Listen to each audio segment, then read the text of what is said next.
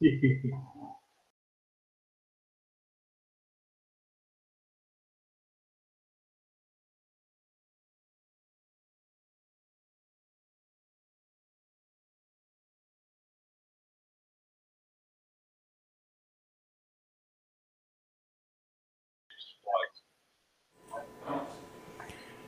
Esquerdopatas do meu coração, salve, salve, estamos de volta mais uma vez. Eu, o Boi, e meu companheiro Lu. Fala, Lu.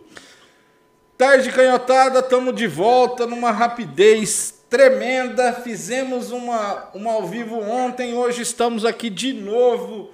Mais um convidado super especial.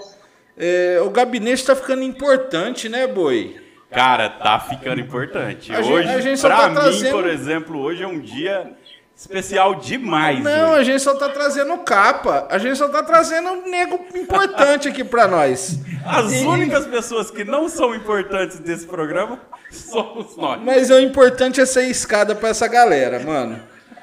Pessoal, é, hoje a gente tem a honra e o prazer de receber o vocalista dos Garotos Podres, nosso querido, amado, idolatrado e admirado amigo Mal. Fala, Mal. Boa tarde, meu comandante. Boa tarde, camaradas do Gabinete do Ócio. Porque para combater o gabinete do ódio, só mesmo o ócio. É, mas, ô Mal, tem, tem gente ali no gabinete do, ó- do ódio que parece que vive no ócio, né? Porque o cara é vereador, tinha que estar trabalhando e nunca tá, né? É, mas não, não existe o cargo de é, vereador federal? É porque o cara. eu, eu- acho que ele é vereador federal, porque é, é, ele nunca foi visto no- no- na cidade onde ele, ele foi eleito, que é o Rio de Janeiro. Ele está sempre em Brasília, está ali no gabinete do ódio, que fica- acho que é no mesmo andar do gabinete da presidência, fica ali do lado do papai e tal, não sei o quê. E é, esses dias estava viajando com o papai para o Maranhão, né? que é, não sei se vocês viram na- é, no noticiário, né? o, o, o Bozo né?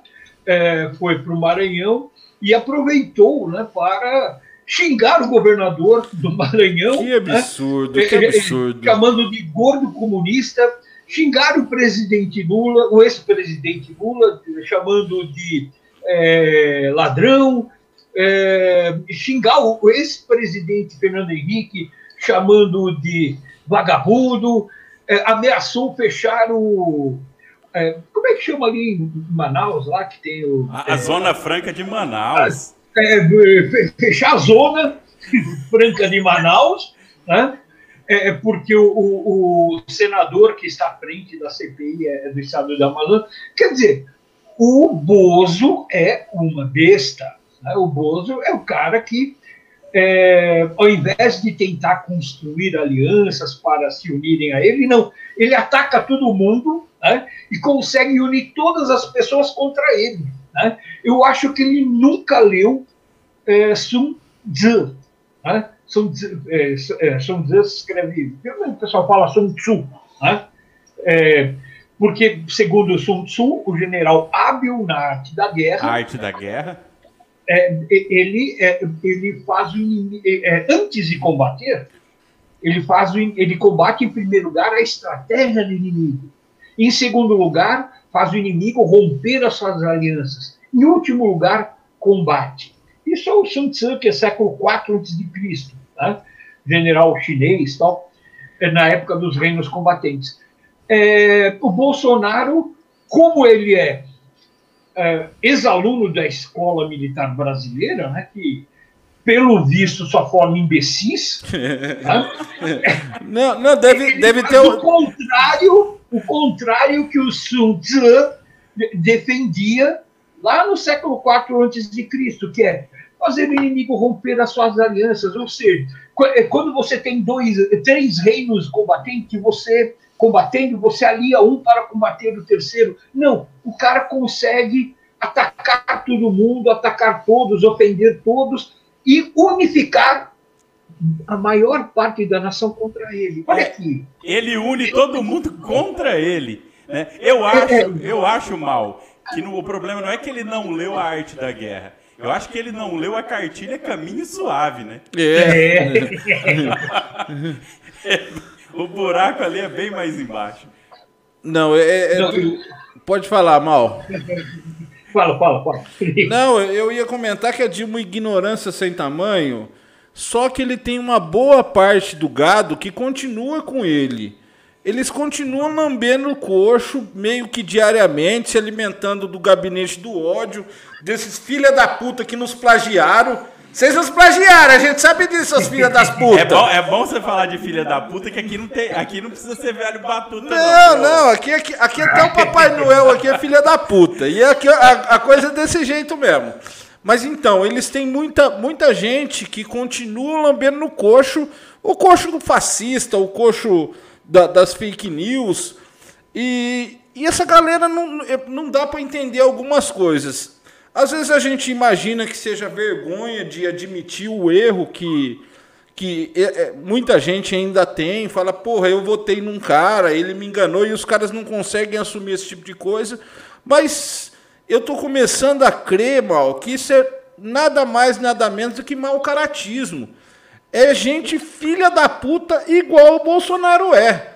É gente que pensa igual e, e, e, e que se sente muito bem representada com ele na presidência, né?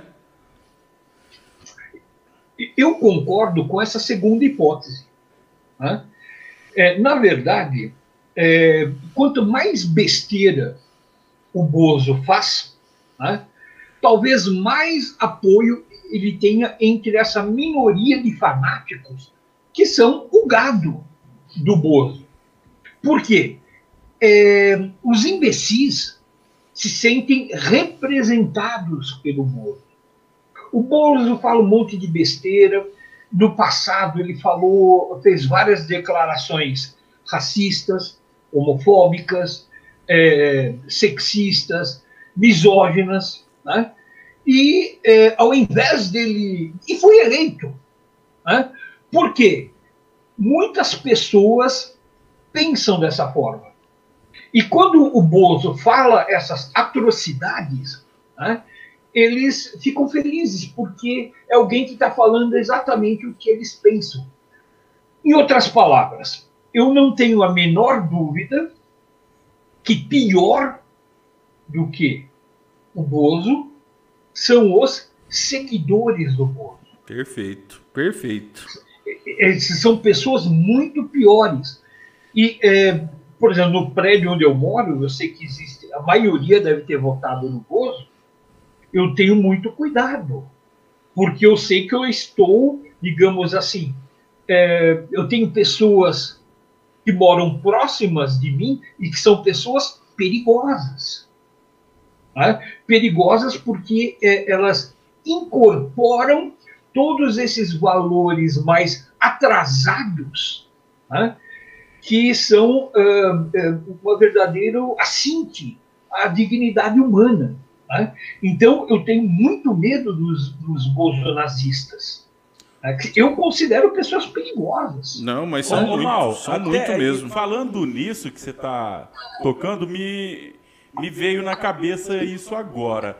Você vem do movimento punk, ali que começou. Começa na Inglaterra, naquela época que surge o neoliberalismo da Thatcher, e que a, a galera ali que era mais da classe operária começou a fazer seu som, de criticar e tudo mais, e isso chega no Brasil, né?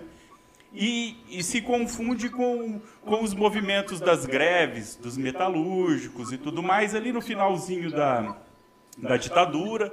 É, então você pegou você pegou esse finalzinho de ditadura. Isso que você acabou de falar sobre ter que tomar cuidado com o vizinho, isso não acontecia tanto na ditadura, né? A gente tinha medo só do governo. A gente não. Eu não posso dizer porque eu não vivi, mas a gente lê, a gente sabe. É, que o governo, ninguém podia falar nada. Vocês, por exemplo, mesmo no final da ditadura, é, as letras tinham que ser alteradas para tocar em algum lugar. É, mas Hoje parece que essa violência dos apoiadores dos cidadãos ela é muito maior. Não, não, ou eu estou enganado? Não, eu acho que, eu acho que você está corretíssimo. Né? É, pelo menos eu que morava na ABC, é, eu podia perceber que o regime ditatorial, pelo menos nesse período final da ditadura, que é o período que eu vivi, né? finalzinho do, da década de 1970, quando eu era adolescente, tal, é, existia uma repressão oficial, uma repressão estatal. É, o apoio que havia ao regime, ele existia, né? Mas era um apoio passivo. Né? Então, eram aquelas pessoas que votavam na arena, que diziam amém a tudo, né? mas não era um apoio ativo. As pessoas, por exemplo, não saíam nas ruas sem máscara com camiseta amarela para defender o fechamento do STF, por exemplo, para pedir golpe militar, por exemplo. Isso daí na minha época não existia. Né? É, talvez a última grande manifestação da direita, é, de, manifestação de rua, tenha sido a marcha com Deus pela família e a propriedade e tal. Isso contra em 64. Contra o Jango ainda, né? É, exatamente. É, isso em 64, exatamente, contra o João Goulart. Então, em 64, depois você tem um, um, apoio passivo dessa população. Era a população que votava, sei lá, na arena, alguma coisa assim. O que o bolsonarismo é, incorporou é uma base de massa é, ativa. Tá? Isso daí o aproxima mais do fascismo tradicional porque o, o, na época da ditadura militar você não tinha é, é, esse apoio orgânico de massa. Né?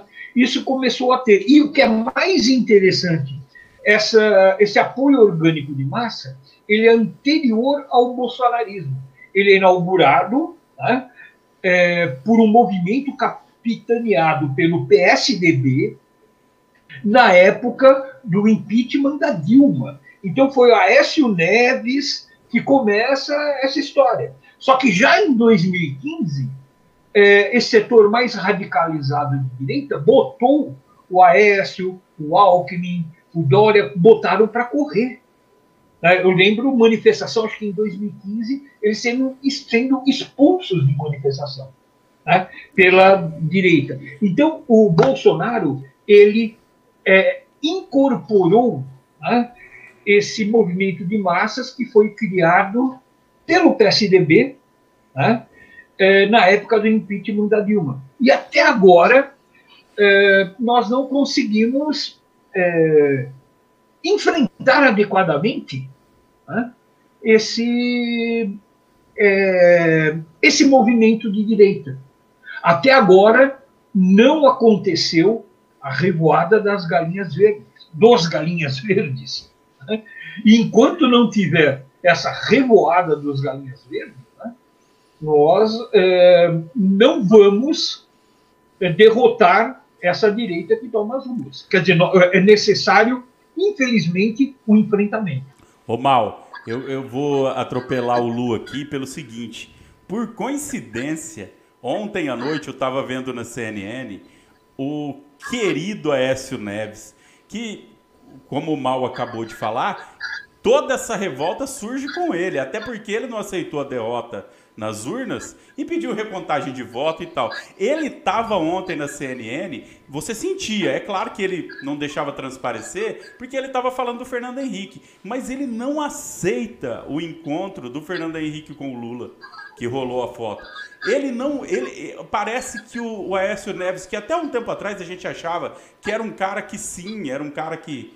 democrático, né? Porque era neto do, do Tancredo, que a gente pode ter todo tipo de crítica. Mas são pessoas que, que vêm da linha democrática. E aparentemente o Aécio até hoje não engoliu a derrota nas urnas. É um, Parece, é, é não passa do moleque chiliquento, na real, né? Ele o ovo da serpente. E até hoje ele não desceu de cima desse ninho aí. É. Bem, é, eu acho que é, tem um fenômeno interessante que aconteceu com o PSDB. Né? É, a origem do PSDB é o, é o antigo MDB, né? que é a, o que era no Brasil era é, bipartidarismo, né? Então você tinha com a Arena e com o MDB, Arena e MDB, é, como dizíamos na época, era o partido do sim e do sim senhor. Exatamente. o MDB era o partido do sim, o PMDB o, o, o Arena do sim senhor, né? É, mas o MDB ele tinha inclusive dentro do partido setores de esquerda, né? PCB, PCdoB, é, MR8. É, todo, né? mundo se, todo mundo se ajeitava ali dentro porque era o único partido que eles poderiam se ajeitar, né? Porque não havia outro partido. Não tinha né? lugar né, de se manifestar, né? Antes da reforma partidária, se eu não me engano, é de 1900. Eu não lembro o ano, mas a primeira eleição que os partidos puderam participar foi em 82 o PT eu acho que é de 79. Então, a reforma partidária é 79 por aí, que possibilitou a abertura de novos partidos. Então, o MDB, você tinha uma ala progressista. Né? Essa ala progressista, uma parte dela saiu, que foi para o é, PT, foi para é, é, o PCB, PCdoB, quando foram legalizados tal. E, uh, mas permaneceu uma ala, uma ala progressista dentro do MDB que rachou a chamada ala ética que deu origem ao PSDB. Então, no início, o PSDB procurava manter uma cara social-democrata. Né? Só que, eh, em termos eleitorais, a partir dos anos 90, o que, que aconteceu? Eh, o voto progressista, ele migra para o PT, e o voto, e o, e o, o polo conservador migra para o PSDB. Então, o PSDB passou a ser um partido que tinha um eleitorado de direita. E eh, o PSDB, na minha opinião, passou por um adornamento, uma atualização, eh, falando em português, né? uma atualização. Né? E foi indo cada vez mais para a direita. Eu fui professor da rede estadual né, na, na, época do PSDB e meu, eu sei o, o terror que era o, o, as políticas do PSDB. Né? É, era uma perseguição ao movimento dos trabalhadores, ao sindicalismo, então uma coisa terrível. Então o PSDB ele se aproxima cada vez mais da, para a direita e chegou ao ápice da sua fascistização com o golpe de 2016 contra Dilma. Tá?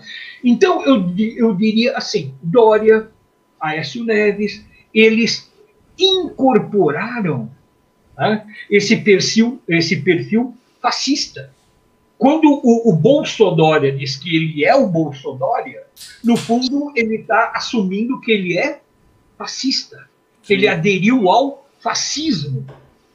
O grande problema é que o fascismo do Bolsonaro é, ele é, asfixiou as possibilidades do PSDB continuar existindo enquanto partido político eleitoralmente viável.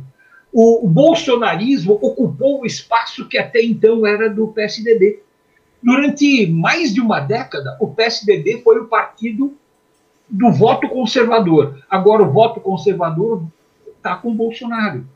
Então, o PSDB está no mato, mato sem cachorro. Ele deu um golpe para derrubar Dilma, mas não conseguiu se manter no poder. Porque é, o, o, feitiço virou contra o feiticeiro. Né? É, e agora, uma parte do PSDB, eu acho que é o Fernando Henrique, e o Fernando Henrique ele deve re, é, representar uma parte, ele tenta, de alguma forma, é, se aproximar daquele PSDB da origem, lá no final do, do, dos anos 80, para ver se consegue algum espaço eleitoral é, combatendo o bolsonarismo. Né? É, é, o, o, o, o médico né? É, combatendo o monstro que ele criou. O PSDB criou o Bolsonaro, ou criou o bolsonarismo em 2015 ao é, iniciar uma campanha violenta contra a Dilma e contra o PT. Né? É, é, controlando o Sérgio Moro. O Sérgio Moro era ligado ao PSDB. Exatamente. Né? O, o, o, Sérgio Moro deu o golpe em 2018. Né? E agora, né, é, os, golpistas, os golpistas né, de extrema-direita se voltam contra o Criador. Né? É... Ô Mal, ô Mal é, você tem percebido o, o enfraquecimento, é nítido o enfraquecimento do PSDB, agora o esvaziamento com a saída do Alckmin, que deve acontecer por esses dias, ele está muito próximo do PSB, inclusive rolou essa semana uma conversa dele com o Haddad. É, eu acho que, que essa galera, esse, essa direita que se dizia mais progressista, ela se esvazia completamente com essa debandada do, do PSDB, se esvazia também com a debandada do DEM, com Rodrigo Garcia, vice-governador do estado de São Paulo, entrando para o PSDB. Com, com, ontem mesmo o Rui Falcão falou conosco aqui, falou que o Eduardo Paes no Rio também já abandonou, tá indo para o PSD estão tentando estão tentando dar uma fortalecida no partido do Kassab. Você acha é, é, eu, eu vou bem do encontro do que você fala. Para mim é, é muito isso do que você falou. É, essa galera de, que, se diria, que se dizia progressista, mas dialogava bem com a direita, eles se isolaram completamente. Agora nós temos, ao invés da esquerda e direita, Agora a gente tem a esquerda, a direita e a extrema direita. Então a extrema direita acaba se fortalecendo em certo ponto com, com essas desgraças desses bolsonaristas, mas fortalecendo entre aspas também, porque eu não acredito que o Brasil, mais do que 25% da população, seja fascista. Só que ter 25% de fascista num país é gente pra caralho, né, cara? Bem, eu acho assim. É, o que nós estamos vivendo é um fenômeno muito interessante e eu acho que daqui 10 ou 20 anos muita gente vai se deliciar em debruçar no, no, no que está acontecendo. Né? É, a grande questão é que é, o Bolsonaro ele é uma ameaça às instituições. Sim. Porque assim, o PT e o PSDB é, são, eram partidos que polarizavam a política nacional, mas que respeitavam a institucionalidade.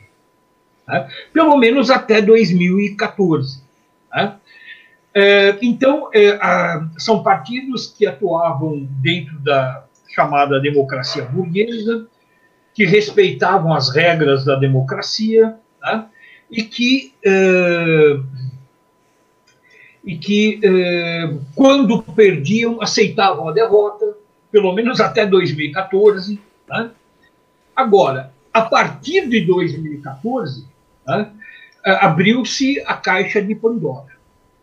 E dessa tragédia veio o Bolsonaro. O Bolsonaro, hoje, ele ameaça eh, os fundamentos da institucionalidade burguesa no Brasil ele, é, quando ele vem com aquela história de o voto tem que ser impresso, é, ele está criando um álibi para um golpe. É, o que ele está dizendo é: se ele perder as eleições, é porque foi fraude.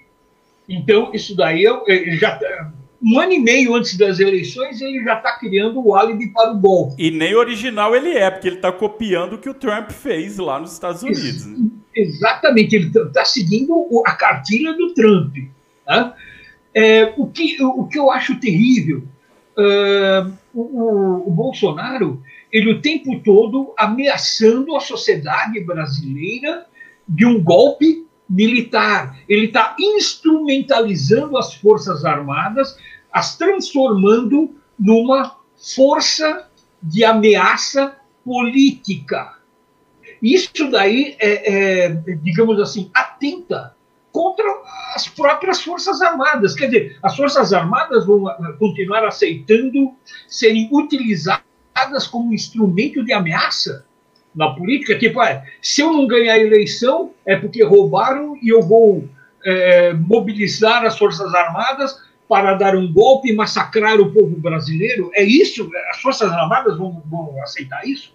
Então, é, o, o, aquela coisa, o que aconteceu semana, essa semana no Maranhão foi gravíssimo. Num palanque, num, o cara simplesmente ofendeu o governador do, do estado que ele estava visitando, ofendeu dois ex-presidentes, ameaçou fechar a Zona Franca de Manaus, ou seja, Bolsonaro ele está cada vez mais sendo uma ameaça às instituições do Brasil, ao Estado brasileiro.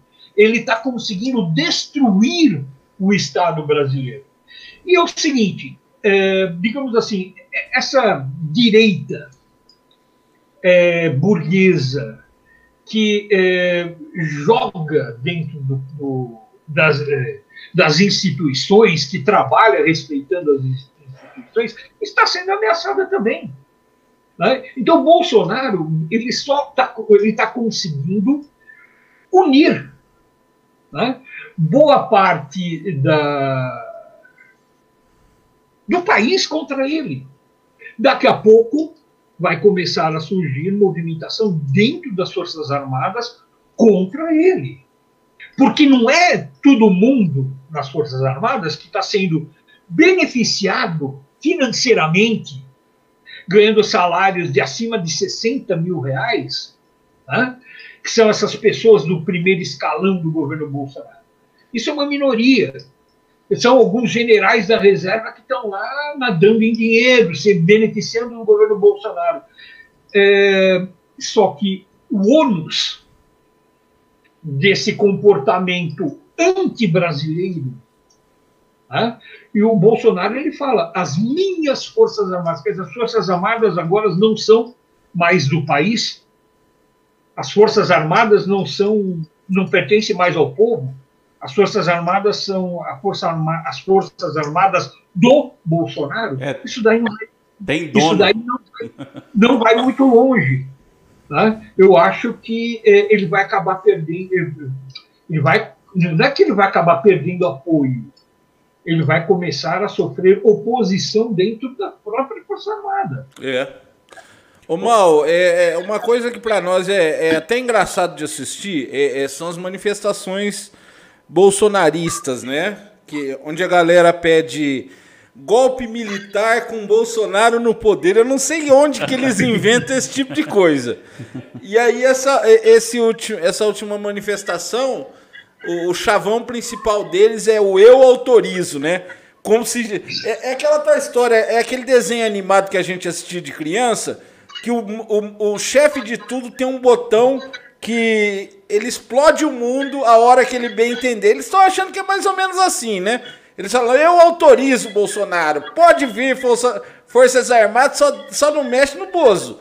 Só não mexe no Micto, porque senão aí você vai criar confusão com a gente. É, né? eles não sabem que a ditadura, não só no Brasil, como no Chile, na Argentina, tinha apoio dos Estados Unidos. É, quer dizer, tinha um, tinha um clima, tinha Guerra Fria, um monte de coisa. Eles acham que o Bolsonaro sozinho tem poder para para mudar tudo, fechar Congresso, fechar STF. É um absurdo. Não, o que eu acho mais engraçado é que é, essas manifestações são é, é, as pessoas defendem um golpe militar institucional, né? é, estabelecimento de uma ditadura. Então, em tese, eles são a favor da ditadura. Só que, quando se obriga as pessoas a usar máscara, né? Ou eh, obriga o comércio a fechar, oh, isso é ditadura. É. Então, eles, eles, eles pedem a ditadura e, e, qualquer coisa que seja feito que eles não concordem, eles acusam disso ser uma ditadura comunista. Quer dizer, eles têm que decidir se são a favor ou contra é, é, a ditadura. Mas o que é pior, isso significa que são pessoas profundamente hipócritas e intelectualmente desonestas. Por quê? Eles defendem a ditadura, desde que as pessoas que sejam reprimidas sejam os outros. Então, eles defendem a prisão, eles defendem a tortura, desde que quem seja preso e torturado sejam os outros. Agora, eles não defendem a ditadura se quem for preso ou torturado sejam eles. Porque, assim, é, é, o que dá vontade é falar, é, é, é, já que é para ser bárbaro, então vamos ser bárbaro. Ah, você é a favor da tortura? Bacana. Espera aí que eu vou pegar alicate para arrancar tuas unhas. Pô, se o cara é a favor de. Ah, mas você não disse que é a favor da tortura, então eu vou te torturar.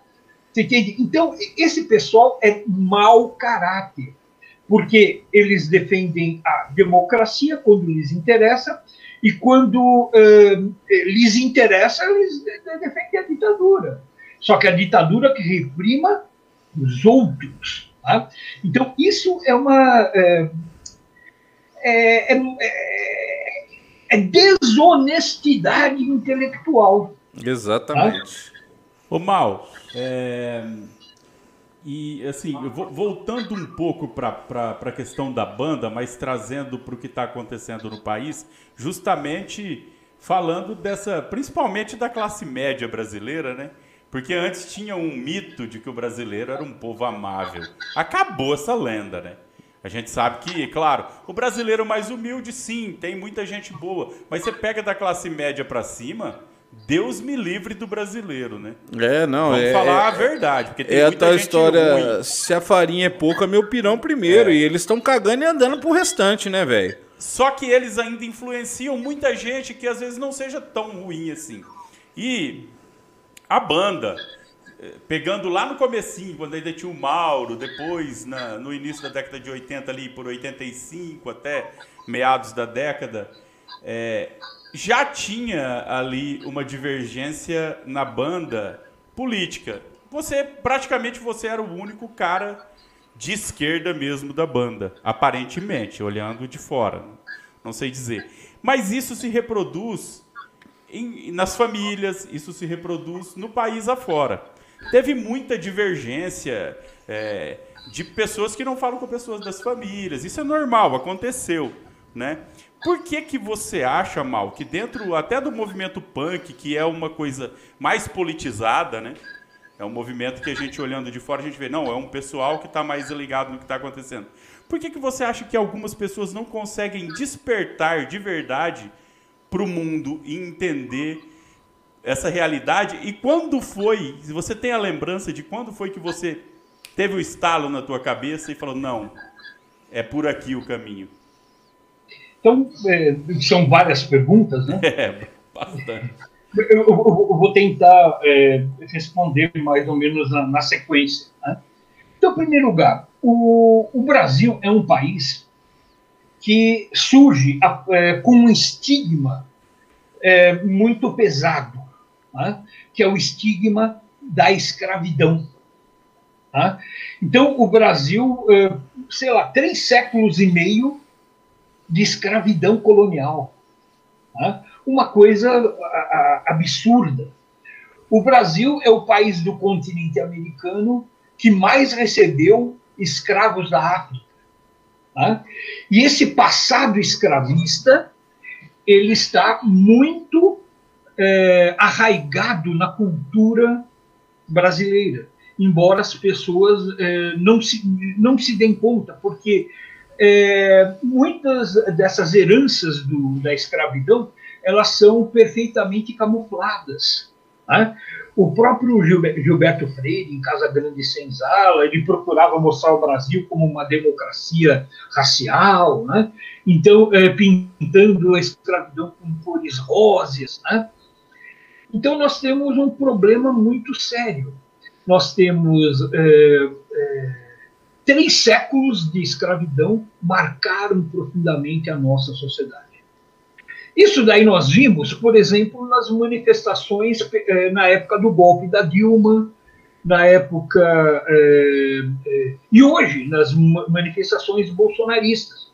As pessoas branquinhas das neves, usando camisetas amarelas, indignadas com eh, o fato das empregadas domésticas estarem conquistando, terem conquistado direitos trabalhistas, porque empregada doméstica era a, a escrava que trabalhava na Casa Grande.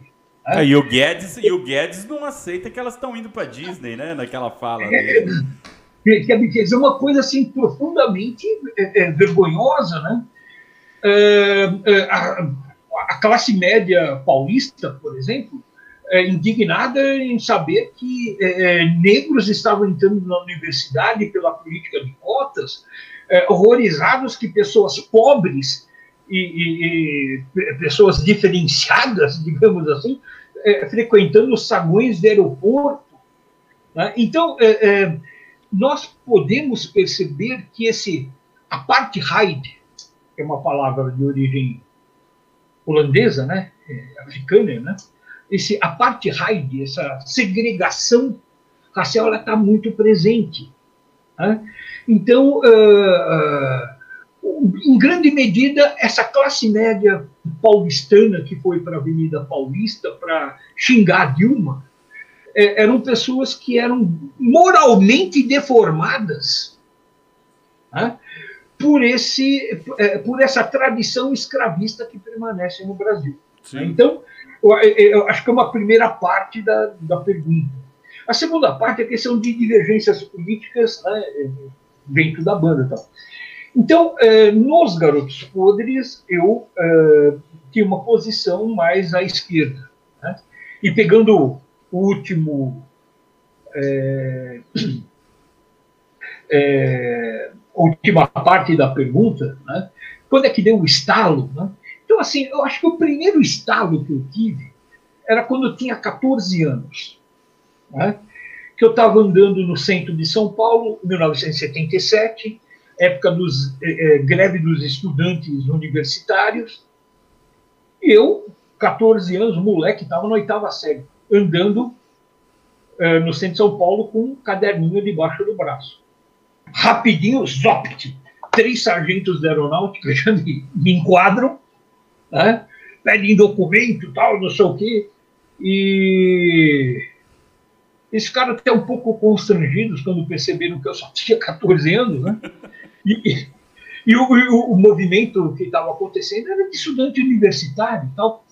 Mas é, naquela época eu comecei a pedir e, e, que tinha alguma coisa errada. Né? E eu lembro que, é, perambulando pelo centro, eu lembro de é, ver manifestação, experimentar bomba de gás. A primeira vez que eu corri da polícia, é, já foi da Polícia do Exército, ainda em 77, ali no Largo São Bento. É, uma patrulha da PE passou pela gente e um colega meu de escola né, tirou o sarro do, do, do pessoal do, da PE. Quando eu olho para trás, só tava os soldados correndo atrás da gente com um cacetete de madeira tal, não sei o quê, e a gente correndo e entramos lá na, no metrô, né, São Bento, e só paramos de correr quando entramos dentro, pulamos catraca e só paramos de correr quando entramos dentro do trem e não conseguimos correr mais porque não tinha como. Você está dentro do trem, no metrô não tinha mais como correr. Ou seja, é, e depois quando eu estava no ensino médio, eu estudava na ET Lauro Gomes, que é uma escola técnica que fica bem no centro de São Bernardo, e todas as greves dos metalúrgicos 79 e 80, eu fui testemunho ocular, eu era um daqueles moleques que matava a aula para ir de greve. E quando você, e, e, por exemplo, nessa greve, só para o pessoal mais jovem, que, né, teve muito PM que teve problema de deslocamento de coluna. Deslocamento por quê? Porque quando eles iam bater nos operários, com aqueles cacetetes de madeira de, de um metro de comprimento, eles batiam com tanta força que chegavam a deslocar a coluna. Colo, Coitado. Caralho. É, imagina o, o, operário que estava sendo espancado. Nossa né? Senhora. Né? Então, é, é, diante de tal brutalidade, não tem como o seu coração ficar neutro. Né? E eu lembro que eu chegava em casa, ligava a TV na Rede Globo, né? e o que, que eu via? Né? Ah, porque a greve está acabando, não sei o quê, a, a, empresa tal já voltou. E no dia seguinte ia para São Bernardo, que eu morava em Mauá, estudava em São Bernardo, ia para São Bernardo e tudo parado, manifestação, tal, helicóptero da, da, da, aeronáutica sobrevoando o passo municipal que o helicóptero passava é, no estádio da Vila Euclides, onde tinha as assembleias, e, e, fazia, e dava a volta passando em, em, em, cima da escola que eu estudava. E a gente, moleque, ficava olhando, olha que legal, tipo, um helicóptero com uh, um soldado em cada porta apontando as metralhadoras para gente. Cara. Você é doido. então, é, é, vamos dizer assim, né? é, é tudo isso vem com ajuda essas experiências ajudam a despertar futuramente né, alguma consciência política. Tanto é que quando eu arrumei meu primeiro emprego, né, eu lembro que a primeira coisa que eu fiz foi correr para o sindicato para me filiar ao sindicato, para me sindicalizar. Qual, mim, foi, qual foi é, seu primeiro emprego, Mal? Eu fui bancário. Contínuo, do, contínuo do, do, de onde? eu, eu, eu, comecei como escriturário né, ah. no Bradesco, né, Mauá. Ô, ô Mal, pegando um, a primeira parte da tua resposta, você também acredita que, que a proclamação da República só acontece em 89 por retaliação à, à, à, à, à abolição da escravatura? Com certeza, com certeza. Então é o seguinte: é, a, o processo de independência do Brasil é um processo bastante sui generis. Né? Quem decreta a independência é o filho do rei de Portugal, o Dom hum. Pedro. Né? E o que, que acontece aí? Uh, ocorre um acordo entre a família real portuguesa e a elite brasileira. O que, que a elite brasileira queria evitar? Queria evitar uma guerra de independência como ocorreu na América Espanhola. Hum. Porque uma guerra de independência podia significar a libertação dos escravos. Ok? Se, podia significar a mobilização de massas populares, armar uma parte do povo. Isso, é, a, a, a curto prazo, podia significar é, o fim da escravidão. Então, essa elite é, colonial, para não perder a sua propriedade, que eram os escravos, aceitou fazer um acordo com o rei de Portugal. Olha, é, nós nos tornamos independentes, mas a coroa desse novo país vai estar na cabeça de um membro da família real portuguesa. E a família real portuguesa aceitou esse acordo, né? porque imaginava que, inclusive, seria possível mais lá na frente reunificar essas duas partes da, do reino português. Hum. Agora, é, então, por trás desse acordo que levou à independência do Brasil e a manutenção da monarquia no Brasil, está a manutenção da escravidão. Nós nunca devemos nos esquecer que o Brasil foi o penúltimo país do mundo a abolir a escravidão. Perfeito. E, perfeito. e abolindo, deixando os, os ex-escravos com uma mão na frente e outra atrás. Exatamente. Então, a, a abolição, o, o, último país foi uh, uh, lá do da, Dalai Lama, lá, o Tibete. Que existia escravidão no Tibete até 1959, quando o, o exército chinês libertou o Tibete da tirania teocrática do, do Dalai Lama. Mas antes do Tibete, o último país foi o Brasil. Né? E como você lembrou, né?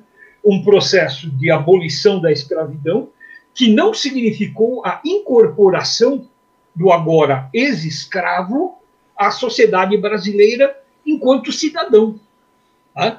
O ex-escravo ele é incorporado na sociedade brasileira como uma espécie de pária, ok? Porque contra ele havia um preconceito racial que se construiu ao longo de três séculos. Tá?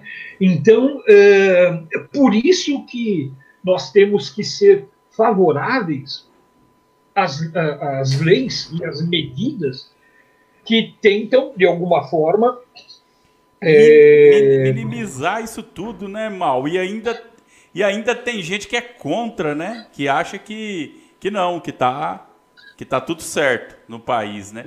E uma coisa que eu, eu vou fazer um parênteses aqui, desculpa te interromper, que é o seguinte: muita gente acha que. Acha não.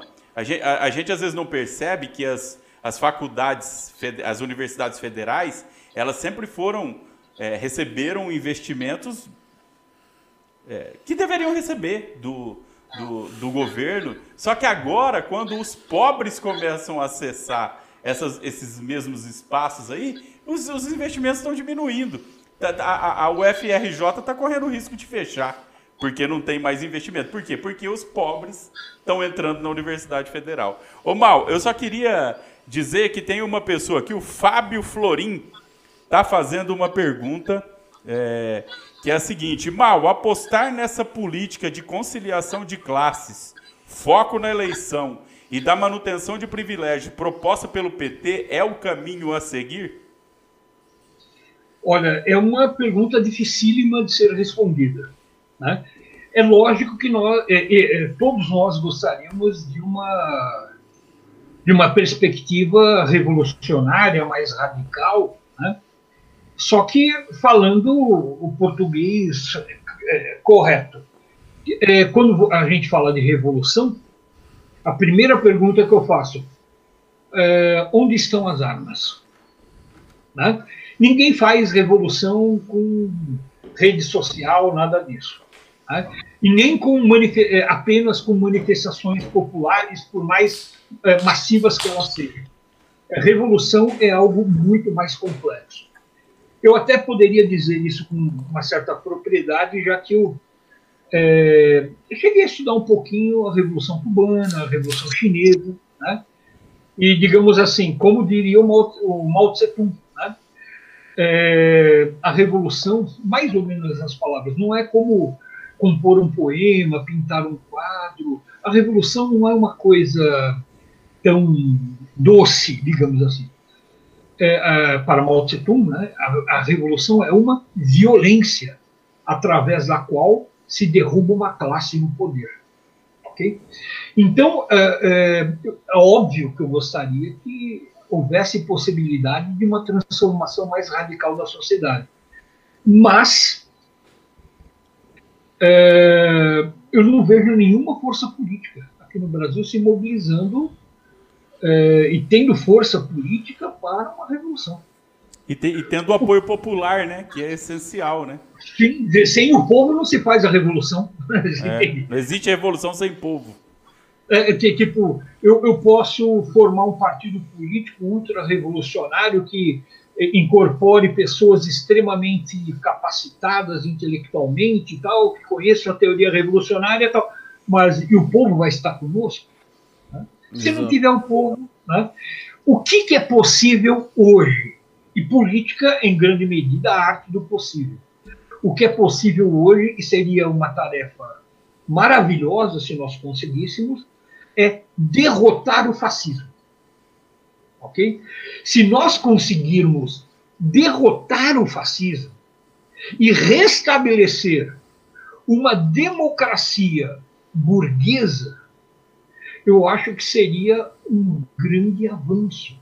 Porque é, uma democracia burguesa, apesar de todas as suas limitações, né, ele é muito, ela é muito melhor do que uma ditadura, do que o fascismo, que é o que o Bolsonaro está propondo. Eu acho que é, uma possível candidatura do presidente Lula com, com acordos e apoios de setores liberais, burgueses, até conservadores, tipo Fernando Henrique, esse tipo de pessoal que eu não, não tenho, não morro de amores por esse pessoal. É, uma, é, o restabelecimento da, da democracia através de um processo de mobilização política e eleitoral, eu acho que é algo, acho que seria um avanço diante do que nós estamos vivendo. Nós estamos vivendo a barbárie. É, é, é, nós estamos diante de um governo que é, teve a proeza de negar a ciência, e essa negação da ciência tem como resultado quase meio milhão de mortos. puxa, meio, quase meio milhão de mortos, cara. Que coisa louca, cara. A gente eh, tem que cair a ficha. Diante dessa tragédia, né, um governo, eleger um governo democrático, burguês, por mais medíocre que seja, é um avanço enorme, é um avanço enorme. É, como dizia o, o próprio Lenin, né, é,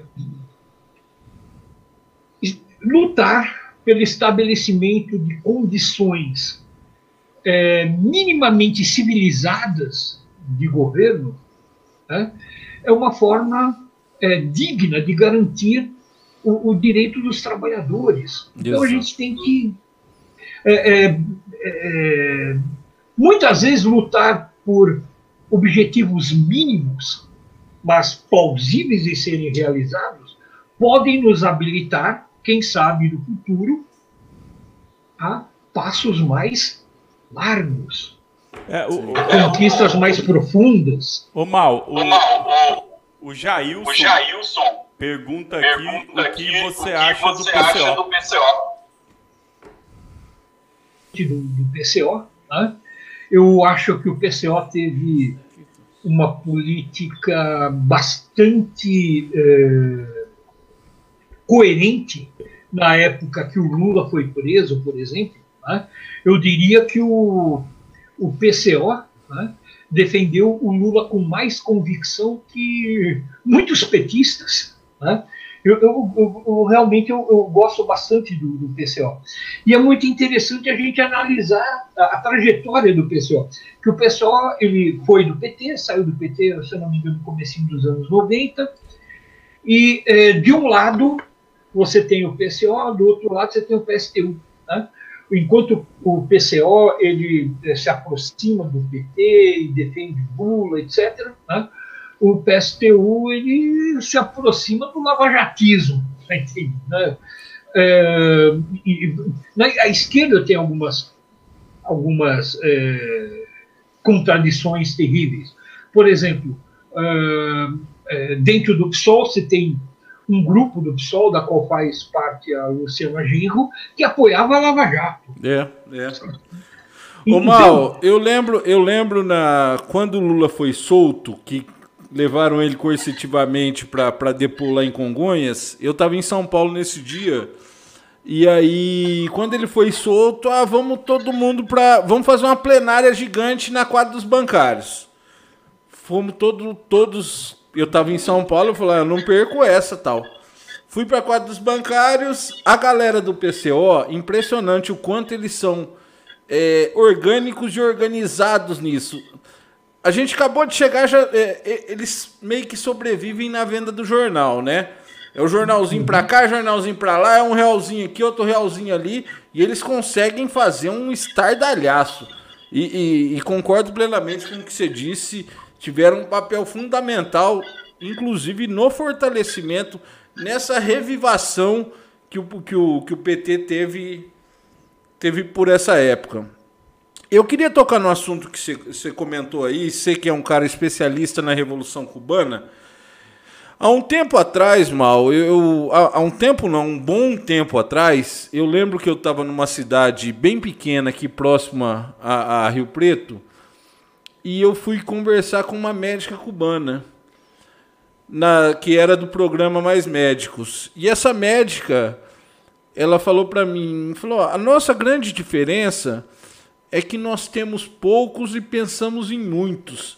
Vocês têm muito e pensam em poucos." Como é que, como é que a gente conscientiza esse povo, mal? Porque é complicado, né, cara? É a gente, é, o poder do capitalismo é muito foda. É, é, é gente querendo ficar rico cada vez mais, sem e se cada vez mais egoísta. Né? Cada vez mais egoísta. Não tem amor nenhum com o próximo. Eles não estão preocupados se tem gente cozinha, voltando a cozinhar na lenha, porque eles fazem a parte deles, que é no final do ano dar uma cesta básica para aquela família e tirar uma é, foto. É, tira uma selfie. É, tira uma selfie falando, ó, oh, tô fazendo minha parte aqui. É, é dura a conscientização da massa, né, Mal? Olha, é, é, a conscientização da massa ela é extremamente difícil mas ela é necessária. Né? Nós não vamos chegar a lugar nenhum enquanto nós não é, contribuirmos para, uh, vou usar uma palavra até um certo ponto autoritária, mas para a educação das massas. Você citou a questão do, de uma médica cubana. Né? Vamos pegar no Brasil. Quem são as pessoas que conseguem entrar nas faculdades de medicina? Né? A grande maioria, mais de 90%, são pessoas de uma certa elite econômica. Né? Digamos assim, a pequena burguesia para cima. E são pessoas que eh, optam pela carreira médica, né? porque é uma carreira que, dá, que tem, confere prestígio e salários elevados. Ok? Então, quem quer ser médico no Brasil quer ganhar dinheiro. Okay? Com exceções, é lógico, mas a grande maioria é isso. É, é o, o, o, o, status da, da carreira. O status da carreira e, lógico, a remuneração. Em Cuba, um médico ganha como qualquer outro trabalhador, não existe grandes diferenças é, econômicas. E é, uma brasileira estava entrevistando um estudante de ensino médio lá em Cuba, né, que pretendia é, entrar na faculdade de medicina. Daí perguntou, mas por que, que você, você quer entrar na faculdade de medicina? Ah, para ajudar os outros. Então, é, digamos assim, quem é, opta pela carreira médica em Cuba não opta porque vai ter status ou salário elevado. Tá? Ele opta por gostar da medicina, pela ideia da medicina. E a grande referência na medicina, cubana, na medicina cubana é quem é? Ernesto Guevara, El Che. Che Guevara é, é a grande, que era médico, é a grande referência dos médicos cubanos.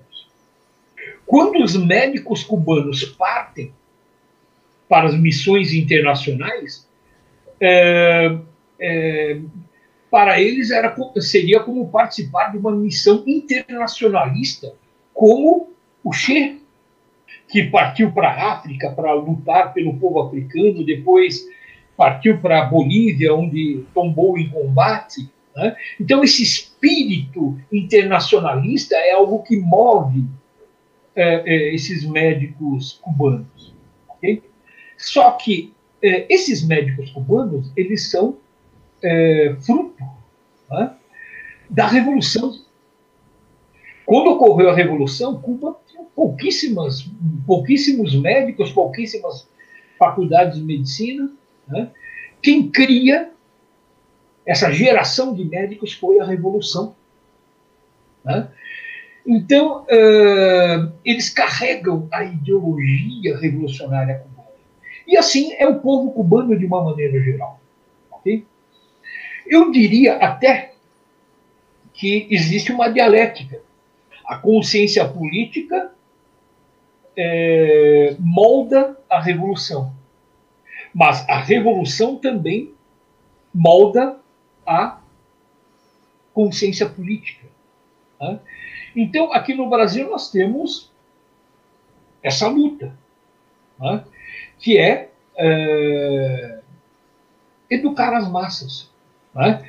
É, existe uma guerra ideológica é, em larga escala em nosso país. De um lado, você tem a Rede Globo, que defende as suas ideias políticas, sua visão política, que conseguiu é, fazer com que a maior parte da população aceitasse, por exemplo, a prisão do Lula, aceitasse a derrubada da Dilma. Quer dizer, a, a, a, os, não é só a Rede Globo, são os grandes meios de comunicação, né? conseguiram é, tirar do poder uma presidenta é, democraticamente eleita, honesta, é, em cima da ideia da pedalada fiscal que ninguém sabe o que é. A maioria da população aceitou isso. A maioria da população aceitou com que o Lula fosse condenado e preso sem nenhuma prova.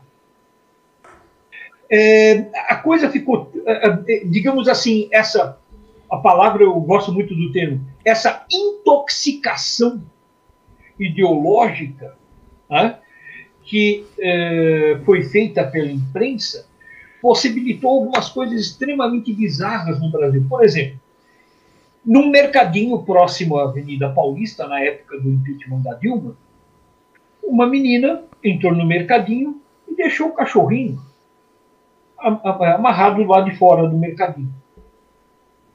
E ela estava lá dentro e começa a ouvir o cachorro é, grunhindo.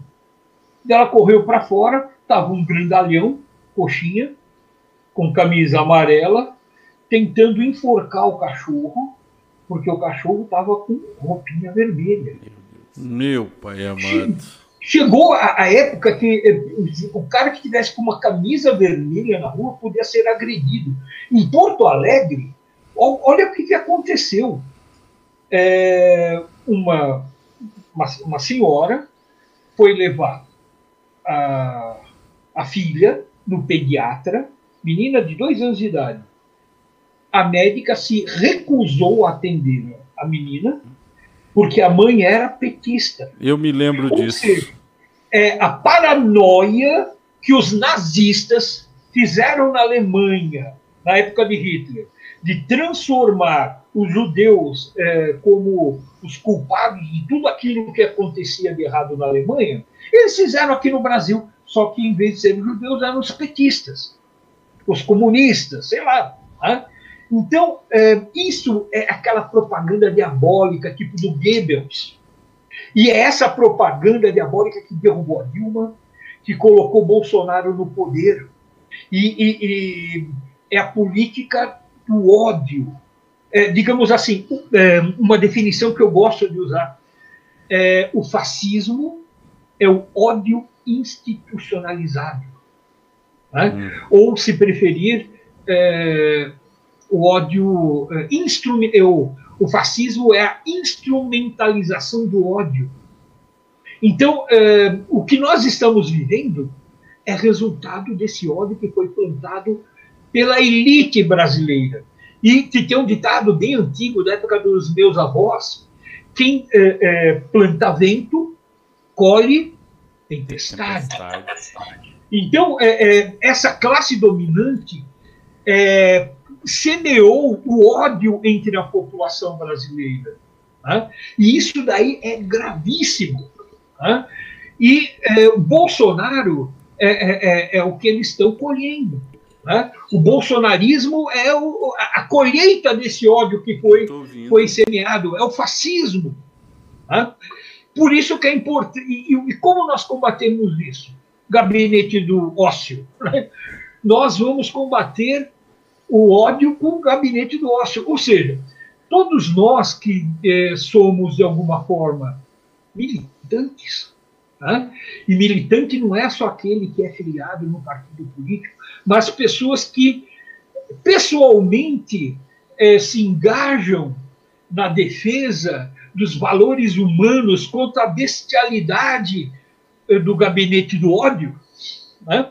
todos nós temos um dever e o nosso dever é convencer as pessoas, é nos expressar, é, é, é, é conversar com os familiares, com o vizinho, com o, o, o cara que está no boteco. Né? Você não vai convencer o bolsonarista radical, mas aquela pessoa comum que ainda ouve, que tem capacidade de raciocínio, que não teve o cérebro embotado pela política do ódio, né? Nós temos que ganhar para nós. Né? Nós temos que eh, nos fazer muitos. Então, essa política de convencimento que eu chamo de educação das massas. Sim. Né? E para educar as massas, nós devemos estar no meio delas. Nós somos parte da massa. Nós não somos eh, os professores que estão num pedestal e a massa. Não. Nós estamos nós somos a massa. Nós temos que interagir com as pessoas. Né? Exatamente. Então, todos nós somos responsáveis pelo futuro. Né? E Agora meu som tá bom, né, Lu? Tá, tá sim. Ainda tem um ruído aí, Marcos? Tá. Ô, Mal, é, hoje saiu a notícia de que a CPI vai convocar de novo o Pazuello porque ele só mentiu. Inclusive, ele mentiu muito sobre Cuba, né? E, só que lá no meio ele deu uma escorregada e ele admitiu que Cuba tem uma das medicinas mais avançadas do mundo. Teve que soltar essa. Só que no, nesse país que a gente vive essa loucura de gente apoiando as coisas que você acabou de dizer, gente enforcando cachorro porque tá de vermelho, surgiu o famoso vai para Cuba. Como, Não, que, só... como que você responde o vai para Cuba, ô Mal? Só pegando um gancho nessa tua questão, Boi, é, eu falei há pouco do lance dos mais médicos, da médica que, que, que numa, numa frase ela me deu a dimensão do que realmente eles pensam. Mal, é, essa, nós tivemos, obviamente, a chance de, de mudar a lógica da medicina nacional mudar o tratamento desde que desde do lance de, de, de se tratar precocemente todas as pessoas. É, ter o médico prevenção, de família, né? É, o, ter os uhum. médicos de família. Só para não confundir com o tratamento precoce da é, cloroquina. É, exato, exato. Só por isso. Os médicos de família que, que estavam espalhados principalmente nas pequenas cidades. E eu, e eu digo mais ainda, a gente teve a chance de mudar de vez a forma com que a medicina era feita no Brasil. Porque quando a gente chegava num posto de saúde, a galera mais pobre vai saber disso. Você nunca foi examinado por um médico, você não era examinado por um médico. O médico ele tinha uma folha na frente. Você está sentindo dor aqui? Aí ele riscar. Você está sentindo dor aqui? Riscar, riscar, riscar.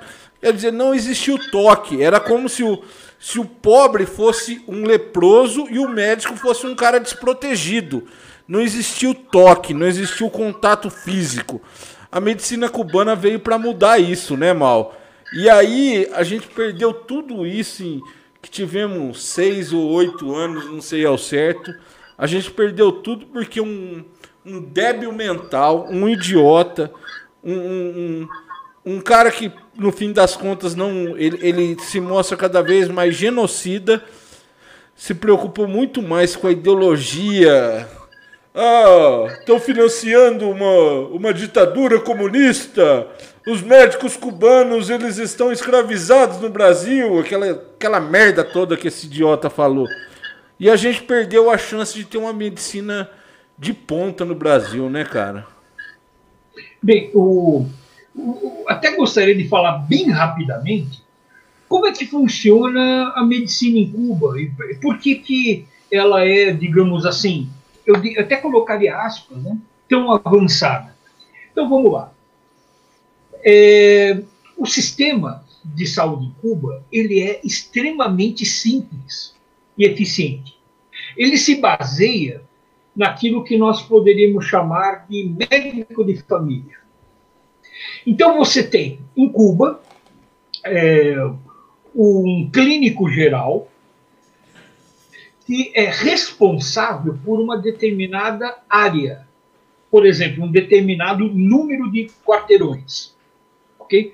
E geralmente tem uma enfermeira que é vizinha, que, que é vizinha de casa, desse médico. Esse médico tem a ficha de todos os moradores daqueles quarteirões pelo qual, é, pelos quais ele é responsável. Então você ficou teve algum problema de saúde, você não vai para o hospital. Né? Você vai para o seu médico. Aquele médico que tem a tua ficha desde quando você nasceu. Ok? Se for um problema simples, ele resolve ali mesmo. Se for um problema mais complexo, que precise de exames, etc., ele encaminha o paciente para um hospital ou um centro de saúde mais complexo. Por esse motivo que não tem, por exemplo, fila no hospital lá. Porque aqui no Brasil, você está com gripe, você vai no médico, você vai pegar fila do lado do cara que está com uma faca espetada na cabeça. É, é aqui não tem a medicina de prevenção, né? Vai todo mundo para o pronto atendimento, para o pronto socorro. Exata, exatamente. E lá, a, eles privilegiam a, a medicina preventiva através desse médico de bairro, esse médico de família, que é, é medicina preventiva. Né? Então, é, tem, tem, soluções extremamente simples. Por exemplo, é, o camarada vai no oftalmologista, daí ele percebe, ah, você vai precisar, é, você tem miopia. Sabe o que, que ele faz? Ah, já vou marcar a tua cirurgia. Por quê? Não existe cirurgia para miopia? Existe. E o que, que é mais barato para o Estado cubano? Pagar cirurgia ou, ou comprar óculos para todo mundo que precisa? Isso é mais barato a cirurgia. Então são coisas simples e que funcionam em Cuba. O médico cubano, do seu ponto de vista técnico, ele é um médico tão eficiente quanto o médico brasileiro. Né? O problema é que a ideologia desse médico cubano é outra. É outra a ideologia. Né? Então, é, digamos assim, o médico brasileiro ele quer se especializar em cirurgia plástica para ganhar dinheiro realizando eh, cirurgias desnecessárias. O médico cubano, cubano é aquele que quer salvar vidas. Né? Por exemplo, quando teve a epidemia de ebola na África, Cuba mandou voluntários para é, combater a epidemia. Né? E o que é muito interessante é que alguns médicos, enfermeiros, não foram é, selecionados, eles ficaram doidos da vida, porque eles queriam lá ajudar o povo africano a combater a epidemia de ébola, que era terrível, perigoso para quem estava trabalhando. Então, esse compromisso com a humanidade, eu acho que é o que marca muito uh, a medicina cubana. Né? É, quer ver uma outra curiosidade? Como Cuba resolveu o problema da dengue? Muito simples. É, o camarada tinha dengue, ele era hospitalizado e isolado. Ok? Isso impedia que ele continuasse a contaminar outras pessoas. Através porque, do assim, mosquito, né? É, porque o mosquito assim não vai acabar com ele. Né? É, o problema aqui no Brasil é que é, é impossível se acabar com o mosquito. É, como que você acaba? É porque o mosquito pica o doente, depois pica o são e transmite a doença. Enquanto você não é, isolar o doente, você não vai acabar com a epidemia. Ah, então, o que, que deveria ser feito no Brasil? Ah, o cara teve dengue, isola, para ele não transmitir para mais ninguém através do mosquito. Né? Só que aqui no Brasil não tem estrutura hospitalar. Aqui, aqui, aqui, não estão isolando nem quem está com, com Covid. COVID. Né? É, agora acabou de chegar aí a variante indiana e não vão isolar nem quem está com a variante indiana. Né? E, e, e um detalhe, né? É, nós só não estamos pior do que estamos porque aqui no Brasil existe o Sistema Único de Saúde. Perfeito, perfeito. É, porque é, durante os governos Lula e Dilma foi investido no sistema único de saúde, porque senão nós estaríamos ainda pior. Então, graças aos governos populares do PT, né, nós tivemos alguns avanços, por menores que eles fossem, mas que estão garantindo pelo menos alguma forma de nós nos defendermos da epidemia que nós estamos vivendo. Nunca se esqueçam que o Mendetta, que é, fez parte do governo Bolsonaro e agora fica falando que é contra o Bolsonaro, ele entrou no governo Bolsonaro para acabar com o SUS. Exatamente. Você lembrou uma coisa perfeita, Mal. Esse filho da puta, ele tava tentando privatizar. Ele, ele foi a favor da privatização do SUS no governo Temer. E foi até por isso que ele foi alçado como ministro da Saúde do governo Bolsonaro, né? É, é, o Mendetta é ligado aos planos de saúde né, privados, né, e o sonho dos planos privados de saúde é acabar é, com o sistema público de saúde, para eles ganharem dinheiro. Ou seja, é, se eles tivessem é, é investido mais na privatização, nós estávamos sem, estaríamos sem o SUS. Exatamente, exatamente. Ô Mal, deixa eu fazer uma pergunta aqui do, do YouTube. Que tá. O pessoal tá interagindo aqui com a gente. Marcos Lourenço. Famoso Marquinhos, que é um quebra-galho desqualificado que nós temos aqui, que comanda a nossa, a nossa parte técnica aqui na sala. Ele está perguntando se você teve, já que você é um professor, como você disse e tudo mais, você teve problema com os alunos que a gente vê, obviamente, na sala de aula, com essa, com essa rebeldia da molecada fascista, isso tende a crescer também nas, nas, nas na hora de você ensinar essa garotada. Você teve algum tipo de problema com essa onda mais extrema fascista dentro da sala de aula, Mal? Bem, é, onde eu estou lecionando atualmente, que é no Instituto Federal de São Paulo, né, eu poderia dizer que eu tenho muita sorte. Né? O, o, perfil dos alunos que eu tenho lá é um perfil, é, digamos assim, não apenas bastante progressista, mas são alunos, digamos assim, é, muito estudiosos. Né?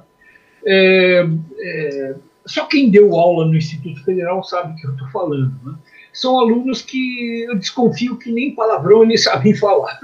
Vixe. É, é, não, não, são, são alunos realmente muito bons, são estudiosos, são alunos que, por exemplo, que é, mesmo não sendo necessariamente de classe média, não sei o quê, mesmo sendo de origem popular, são alunos que vão passar no vestibular, inclusive nos cursos mais difíceis, tipo medicina e tal. É, é, as aulas que eu dou no, nos cursos superiores também são, é, são alunos muito interessantes. Então, é, eu praticamente nunca tive problema nos últimos anos. Né? E, é, e quando aparece um outro aluno que faz algum comentário é, mais conservador ou mais à direita, eu acho o seguinte: é, como professor, eu acho que você tem que ser um, um tanto quanto tolerante. Né? Porque é, você não, queira ou não, você não está no mesmo patamar do aluno. Exato. Eu sou, eu sou um professor que tem 58 anos de idade. É, não tem sentido eu, por exemplo, debater de maneira desrespeitosa, massacrando um aluno, sei lá, de 18. Né? É, é, é, tipo, é a mesma coisa eu com peso pesado brigando com peso pena. Então, eu acho assim, é, o que, que eu procuro fazer? Ouvir, ponderar, dar a minha opinião, mas de uma maneira mais suave possível, respeitando a opinião. Isso porque é em sala de aula. Então, em sala de aula, eu, eu acredito que, enquanto professor, eu sou obrigado né, a ter esse respeito ao aluno. Né? É, fora da sala de aula, com pessoas que não são meus alunos, eu posso mandar para aquele lugar. Manda, to manda tomar. É, posso, Aqui a gente manda aluno... constantemente, viu, Mal? Oi? Aqui a gente fala isso constantemente, manda o povo tomar no cu, até porque você vai, você vai olhar os comentários, a grande maioria é esses gordos comedor de, de mortadela. Ah, seus gordos, vai trabalhar, seus. A gordofobia tá no atacando, Nossa nos atacando senhora, aqui em peso, né? Pelo amor de Deus. Todo dia a gente reclama, né, Lu? Ô, mal. Mas assim, e a, quando a gente fala de uma relação, relação professor e o aluno, acho que é, a gente tem que ter uma é, responsabilidade. responsabilidade. Para mim, o aluno ele tem direito a falar a maior besteira que existe. Falar besteira é o, o direito mais sagrado de todo estudante, na minha opinião. E eu tenho que respeitar, é, se for o caso, eu dar a minha opinião, ponderar o que ele falou, discordar. Não, não preciso concordar, né? mas eu tenho que ter um, digamos assim, uma postura diferente do que se eu tivesse fora da sala de aula. É, não é que nem o Roberto Justus que a gente não tem que uh, respeitar a opinião do Roberto Justus, né? É, Do- não. É, do infeliz, né? É, do, Aquele que que, apresenta. foi vacinado nos Estados Unidos e gastou 200 mil reais. Aqui, ó, só para fazer outro parênteses, a Bárbara, que é de Rio Preto, ela reclama é, que o pessoal tá até de madrugada fazendo balada e tal. A Arlequina também está participando aqui, a Arlequina Brisada, é, e também está comentando sobre os problemas da pandemia. A gente concorda que uma boa parte da população não colabora. Mas o exemplo vem de cima, né, Mal? Por exemplo, eu e o Lu, e você, como você contou aqui pra gente, nós somos três idiotas. Porque, segundo o presidente da República, ainda tem idiota que fica em casa, né? Então, quer dizer, se ele xinga a gente de idiota, eu posso chamar ele de genocida a hora que eu quiser. Não, a gente tem que chamar ele de chifrudo. Agora, Ah, o cara é que. de chifrudo, quem chama é a mulher. Agora, quem leva um chifre do Osmar Terra vai tomar no cu, hein, mano? Pensa num cara incompetente. Mas vamos. Bem, eu, eu- eu concordo. é, é, digamos assim, é, nós temos o principal mandatário da nação, o presidente, uma pessoa que não apenas é, se insurge contra as políticas de proteção né, diante da, da pandemia, mas que é, dá um mau exemplo. Ele sai por aí é, é, sem máscara, né? É, passando catarro. Tem- tem, vídeo do, do cara se limpa- limpando o nariz com catarro e depois abraçando as pessoas, cara. Meu, que cara porco. E, e- e, assim, todo lugar que ele vai, ele tá sem máscara e aglomerando e se esfregando nas pessoas. É aquele Hã? porco capitalista, né? eu quero matar.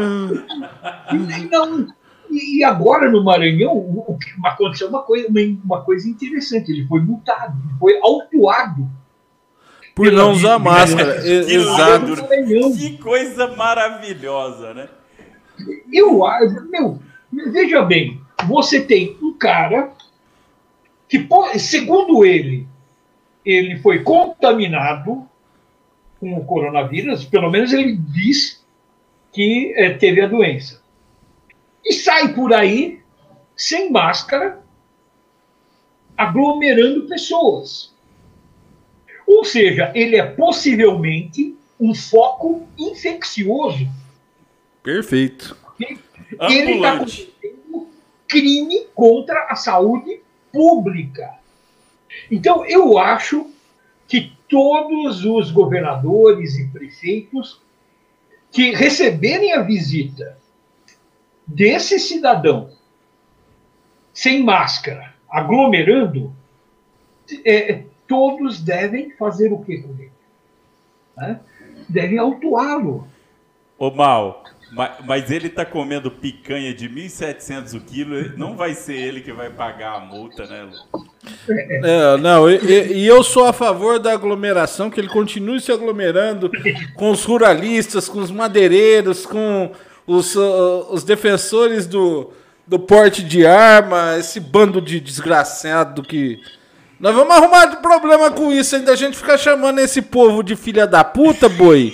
E eles são os filha da puta, eles vão acabar vindo encher O nosso Ma- saco, hein, o Mal mano? falou uma coisa assim, que ele supostamente teve, né? Porque até hoje a gente não sabe mesmo se ele teve. Mano, claro que tem esse, esse filho da puta foi vacinado quando foi visitar o Trump lá É, atrás. É, é, a gente não sabe. Eu Eu- acho que ele deve ter sido vacinado. Eu só vou acreditar que ele pegou Covid o dia que, o velório, o dia que ele morrer e não puder ter velório. É, não, aí- acredito. aí eu também Até acredito. lá eu não acredito. E eu vou, e eu vou em, em, em homenagem a ele, eu vou colocar uma vela e um copo d'água em cima da minha televisão só pra assistir a, a, a- a Globo ao vivo passando o velório do nosso querido e amado presidente. Mas aí se tiver velório não foi por causa de Covid, Lu. Não, mas não sei, né? Ô Mal, vamos falar um pouquinho da banda, meu irmão? Vamos lá, vamos lá. Como é que, como é que tá a agenda de vocês? Vocês pararam com tudo durante essa pandemia, né? Então, assim, é, a pandemia, é, ela é, fez com que todo o pessoal que trabalha com, com música, com eventos, né, é, com arte, é, tenha que teve que parar. Simplesmente não existem shows. Né? Então significa que muita gente está sem trabalho, sem meio de subsistência. Né? Ah, casas noturnas que tocavam rock and roll, etc., estão todas paradas, né? E a coisa está brava. Então a gente, eh, nós fizemos uma live né? em 2020, é, desde que começou a pandemia. Né? Então a coisa assim realmente na, na virada cultural, a gente fez uma live e, e não fizemos mais nada. Então a coisa assim tá, tá complicada. Mal, mas é... a, a Aldir Blanc, a, Aldir, a, a lei Aldir Blanc não tem contemplado essa, essa galera da, da cultura que está na chuva, vamos dizer assim? Olha, o que eu estou sabendo, a maioria das pessoas não está conseguindo acesso. Né? É, o pessoal está indo atrás, tal, mas é, eu, por exemplo, é, é, a minha sorte é que eu sou professor. Hum. Né? Então, é, aliás, eu nunca vivi na banda. Né?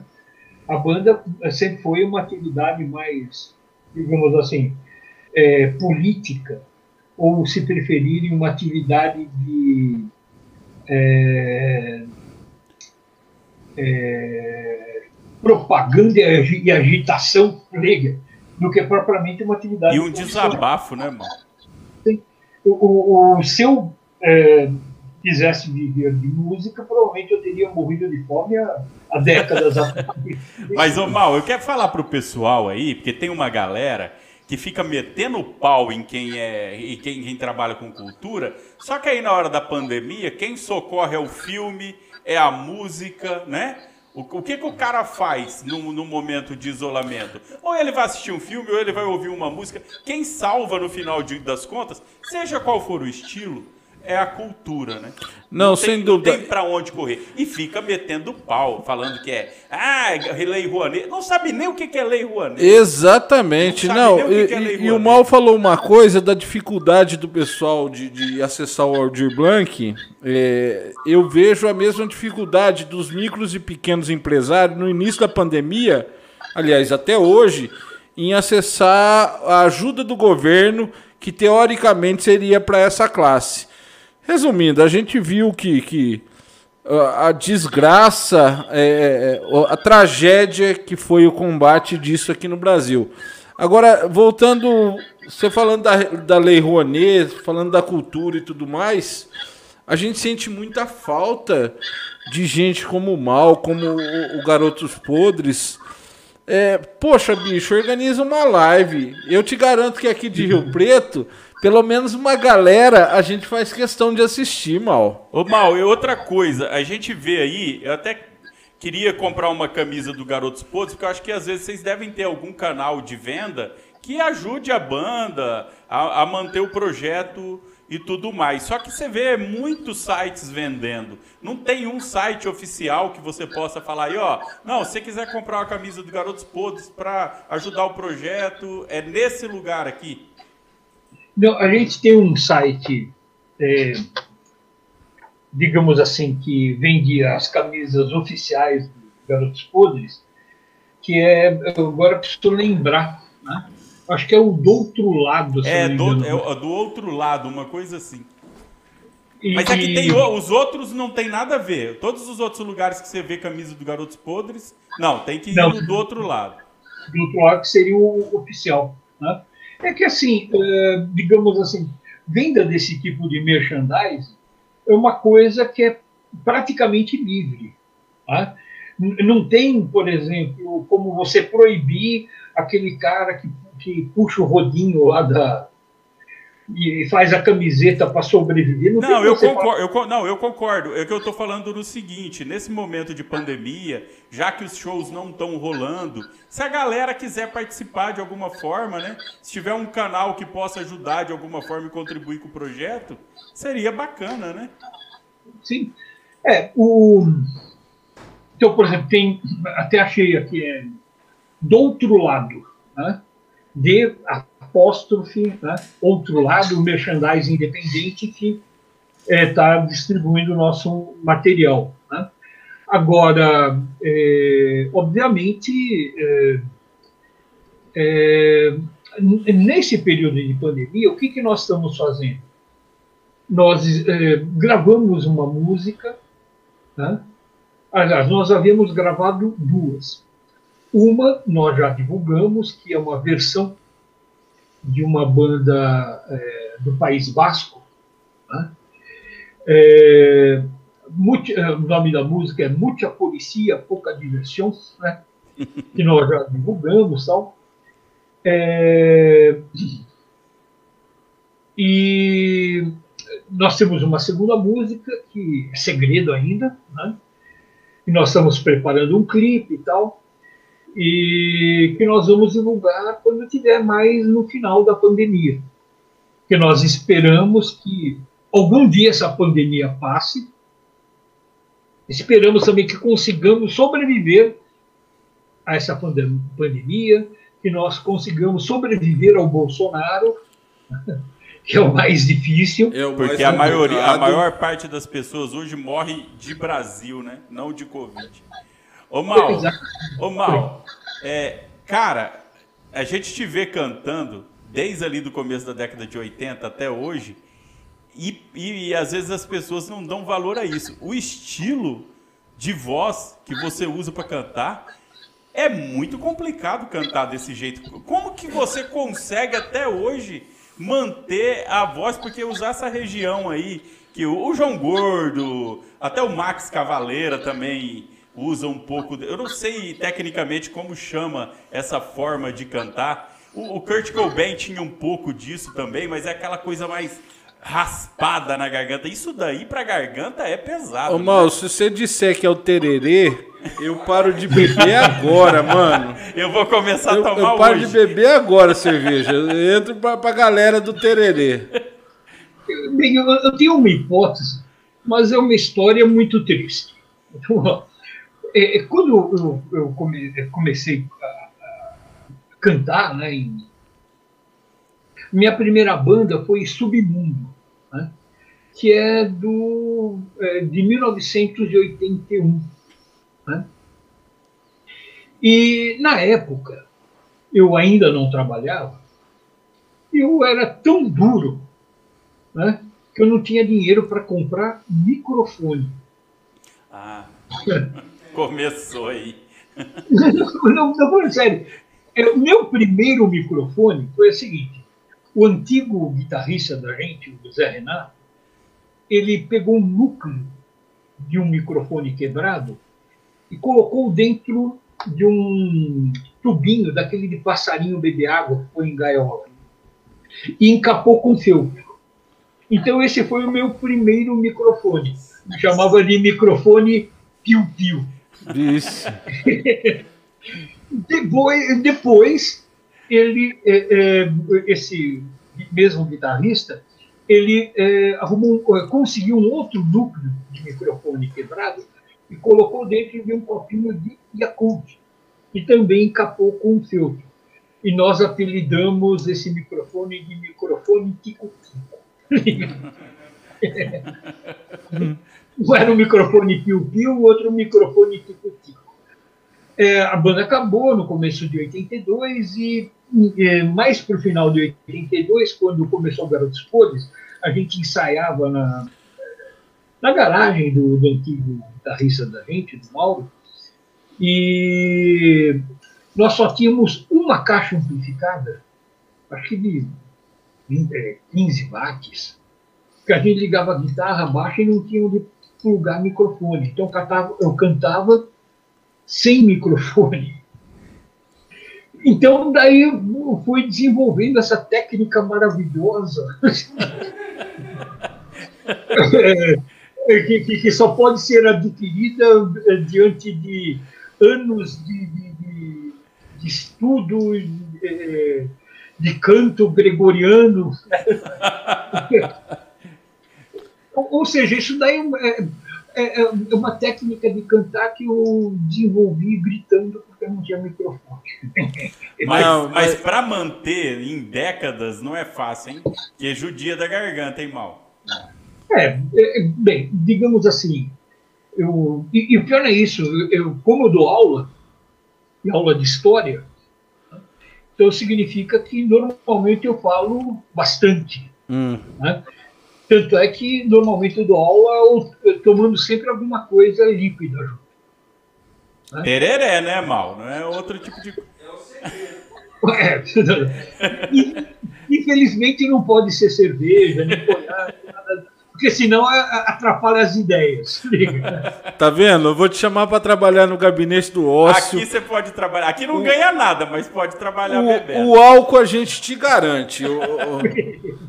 Ô, Mal, queremos te agradecer demais, meu irmão.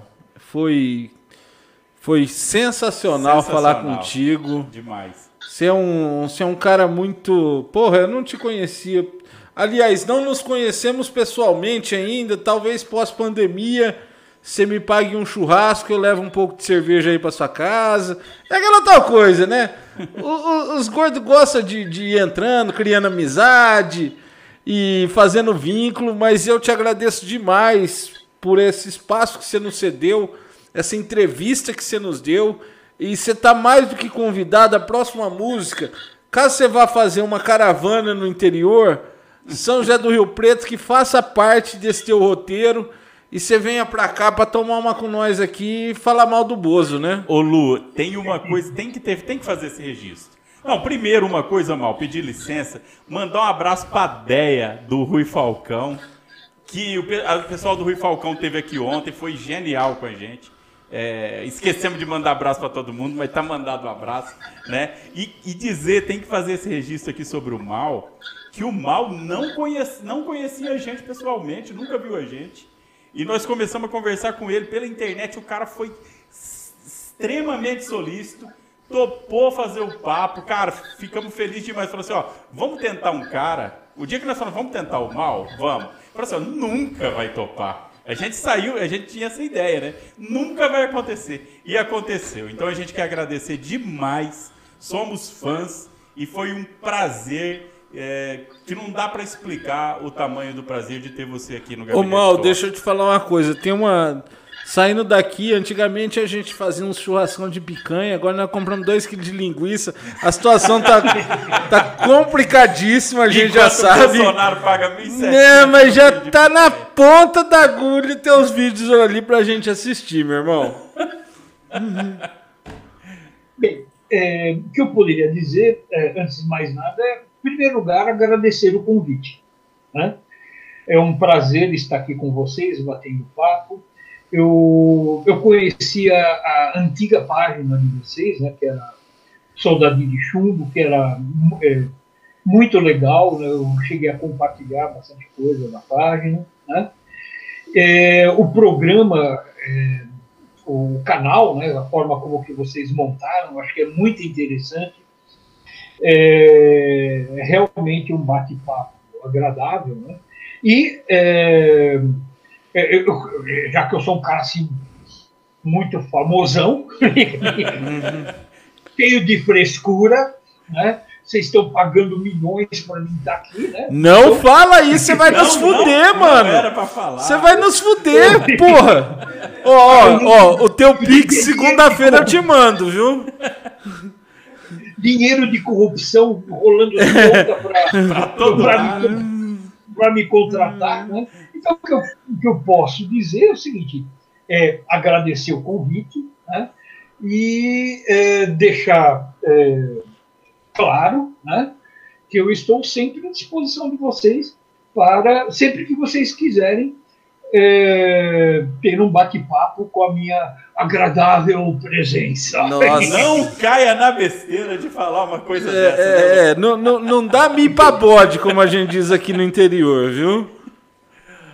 Ô, Mal. E, e, e um abraço a to todos os, os, ouvintes, telenautas, sei lá como é que se chama, né?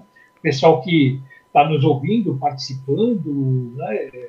São é, pessoas que espero que estejam interagindo com as nossas ideias. Né? É isso. Ô Mal, um dia ou você estará aqui, ou um dia nós estaremos aí no, em São Bernardo, né? Aí na região do ABC, para bater um papo com você presencialmente. É, quando vocês estiverem no sindicato de metalúrgica, eu, tô, eu moro três quarteirões. Nossa, não, pertíssimo. Eu, eu cê, tive cê, aí várias vezes, viu, Mal? Semana que vem vamos falar com outra pessoa da cidade dele, né? O Vicentinho mora aí por aí, né? É Vicentinho, não, lembrando a agenda pro pessoal, semana que vem nós temos Glaze Hoffman na quarta-feira e Vicentinho no sábado. É, falar pro pessoal ficar ligado, vai estar tá bacana. E tiver para cá, eu moro também, que dá uns 3, 4 quarteirões no prédio onde mora o Lula também. Não, tá pertinho. É, a gente só evita ladeira, viu, Mal? Subida. que se não tiver um desfibrilador, gordo não curte pegar essas ladeiras, essa subida muito, muito forte. Meu irmão, obrigado mais uma vez. As portas sempre abertas aqui para você. É... Obrigado, obrigado. Eu já perdi palavra, palavras. Se tem uma palavra para definir, é, honra. Foi uma honra. Muito obrigado, Mal. Grande abraço. Até a próxima, que a gente espera que tenha muitas vezes muitas outras conversas. Grande abraço. Um abraço a todos. Um abraço, camarada. Até mais. Até mais. E agora falar aqui com o pessoal, que é o seguinte, pessoal, vamos dar aquela apelada tradicional, né, Lu? E pedir ajuda. Vamos pedir que tipo de ajuda? Vamos pedir primeiro, pessoal, dois canais. O canal das entrevistas completas é o Gabinete do Ócio no YouTube, sempre no YouTube. Vai lá, digita Gabinete do Ócio para assistir as entrevistas completas. Quer ver os melhores momentos? Gabinete dos Cortes. Temos um canal de cortes que a gente corta os momentos mais interessantes. E aí você vai lá, é uma coisinha mais curta, quem quiser é Gabinete dos Cortes, né, Lu? É isso. E o que, que a gente pede para vocês? Se inscrevam, por favor Aciona o sininho para vocês sempre receberem a notificação quando tiver vídeo novo. Se vocês puderem com comentar, é, ajuda muito a gente e compartilhar o nosso vídeo. E tem outro pedido, que nós não somos filho de cego, mas a gente pede mais do que filho de cego. Tem, é, nós temos um canal, o Apoie-se, que é um canal que, que ajuda a essa nossa ideia se, se perpetuar, vamos dizer assim ela, ela permanecer no ar. Todo mundo sabe que dois gordos, ainda mais nessa pandemia, a gente tá fudido. Quem puder fazer uma doaçãozinha pra gente, na época, é, é, aliás, pelo apoie-se, isso vai nos ajudar bastante. Óbvio, a gente é dois porco capitalista. Eu vou mostrar para vocês uma coisa aqui Olha a nossa aquisição dessa semana. Caríssima. Olha isso. Então, isso daí tá, parcelamos em 10 pagamentos Olha isso, de 90 gente. centavos. Olha, um abacaxi laranjado desse jeito nunca ninguém teve. Aliás, qualquer vó, a galera mais nova vai. Mais nova não, a galera da, da nossa idade, né? A coroagem da nossa idade está ligado que todo mundo teve uma porcaria dessa aqui em casa. Mas enfim, é, galera, obrigado mais uma vez pela audiência. Obrigado por ter no, no, no, nos, nos, nos aguentado. Nos aguentado até agora.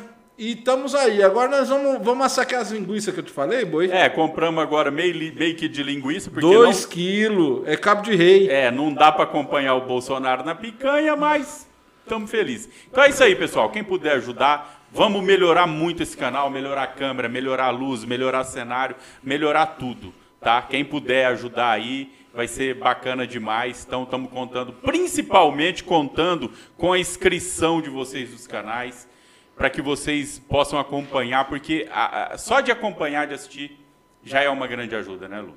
Então, já, ajuda, já ajuda demais. Eu tomando aqui na minha caneca prateada. Eu desconfio que isso não é água. Ah, Boi, eu acho que a tartaruga só vive 100 anos que ela cuida da própria vida. Deixa eu. Meus amores, obrigado! Tchau, um abraço, até mais!